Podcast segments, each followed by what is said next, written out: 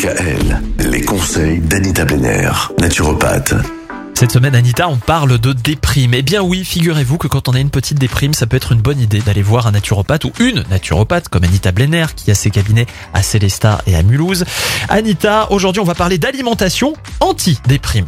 Oui, alors manger bio la plupart du temps et si possible cru. Au moins les fruits et les légumes que l'on emploie dans les Mm. crudités. C'est ce qu'on appelle l'alimentation vivante. C'est ça, on va en parler euh, très prochainement d'ailleurs.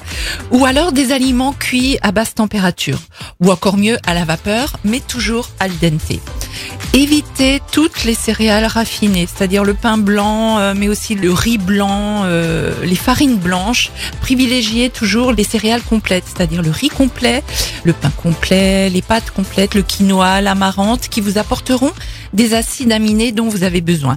Et mieux encore, mettez dans votre assiette, par exemple, deux tiers de céréales plus un tiers de légumineuses. Hein. Vous savez ce que c'est les Mhm. légumineuses, lentilles, pois chiches, fèves, etc.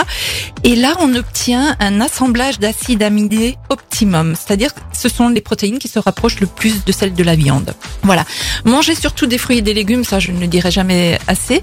Supprimez la viande quelque temps et même le poisson qui est surtout rempli de mercure. Donc ça, ça n'arrange rien sur un terrain dépressif.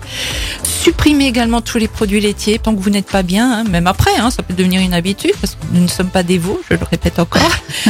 Et ne lésinez pas sur les bonnes huiles, les huiles d'olive, colza, etc.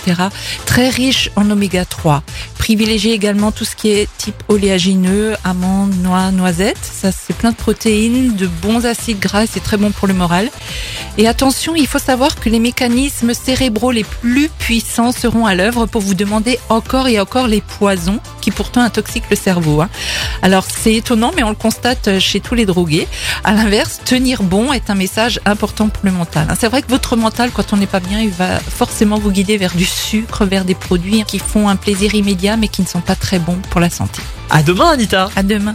Retrouvez l'ensemble des conseils de DKL sur notre site internet et l'ensemble des plateformes de podcast.